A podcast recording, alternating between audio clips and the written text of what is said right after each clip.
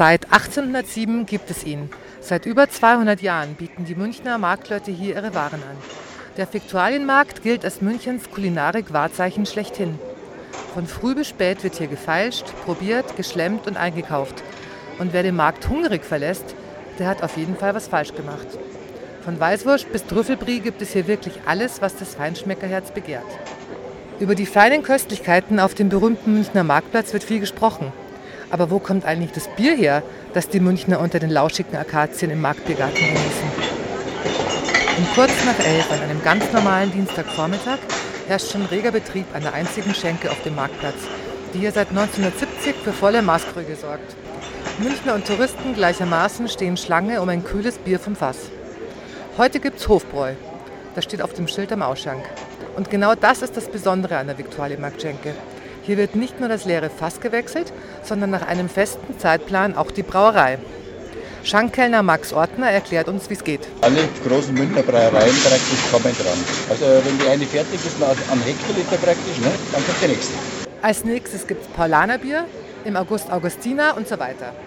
Etwa alle fünf bis sechs Wochen wechselt die Brauerei. So kommt jeder mal zum Zug und das Biertrinken wird auch nie langweilig. Welches Bier kommt eigentlich am besten an? Wann gibt es endlich Augustiner? Wann gibt es Augustiner? Ne? Ja, ja. Da ist die Schlange am längsten wahrscheinlich. Die Zeit ist am kürzesten, wenn wir das Bier verkaufen. Ja. Ja, das habe ich mir gedacht.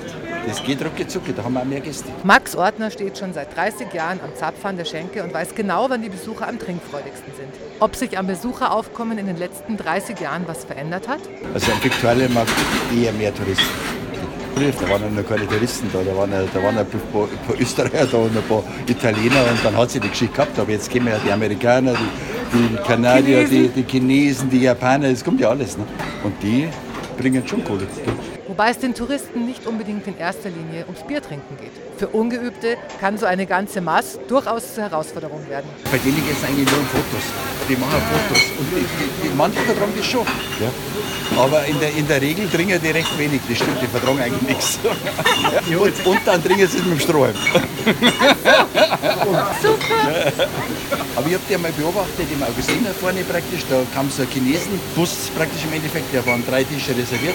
Die waren innerhalb von 20 Minuten waren die abgefüttert mit Schweinshaxen, Sauerkraut und Schmeißbrot.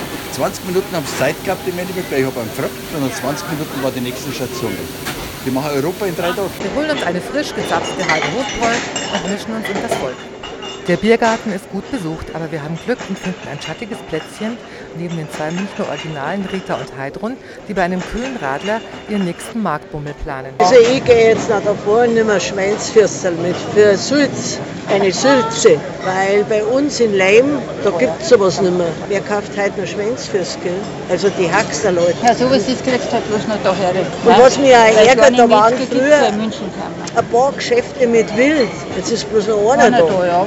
Ist der Fiktualienmarkt immer noch so wie früher oder hat sich was verändert? Also ich weiß bloß eins, dass der Fiktualienmarkt war ja früher am Marienplatz. Ne? Und da war es ja eigentlich mehr ein Kornmarkt.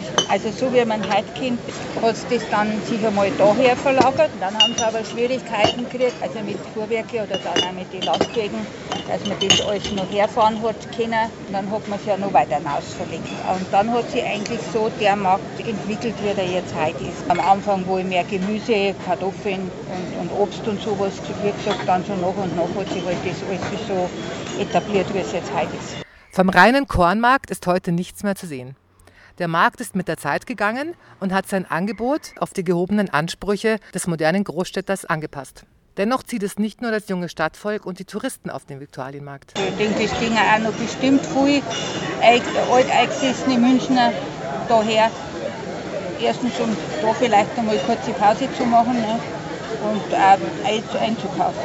Ich habe jetzt zum Beispiel einen Frisierumhang gekauft in dem Kammgeschäft da vorne, weil das gibt es ja nirgends mehr. Ja, und die haben das noch. Und dann habe ich halt gesagt, das Billigste, gell. Na, war schon wieder angefressen. Dann hat sie gesagt, da kommen die Damen, wollen Sachen, die es gar nicht mehr gibt und dann wollen sie auch nichts zahlen. habe ich gesagt, nein, am besten geschenkt. Billig ist das Einkaufen hier aber nicht. Gute Ware hat halt ihren Preis. Und wer am schönen Viktualienmarkt einkaufen möchte, der zahlt sicher auch die Location mit. Also ich muss schon, Schon sagen, dass Gut, bei mag auch 1A Gärtnern. Ware sein, Es ist vielleicht eine frischere, aber musst du schon leisten können. Wenn du jetzt da wöchentlich hergehst zum, zum Einkaufen, muss man sich leisten können. Dass der Tourismus das Besucherbild am Markt verändert hat, ist nicht nur Max Ortner an der Schenke aufgefallen.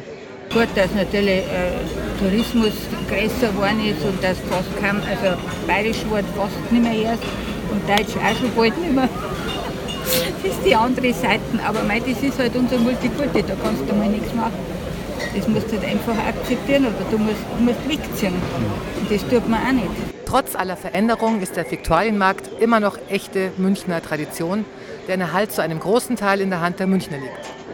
Nein, ich finde, man muss auch solche Traditionen ein bisschen aufrechterhalten und unterstützen, wenn es geht. Weil sonst wäre ja alles kaputt, was es einmal gegeben hat. Auch wenn manche Jungen das nicht so sehen. Aber ich sage, die werden auch einmal alt, so wie unser uns. Vergessen sie bloß immer.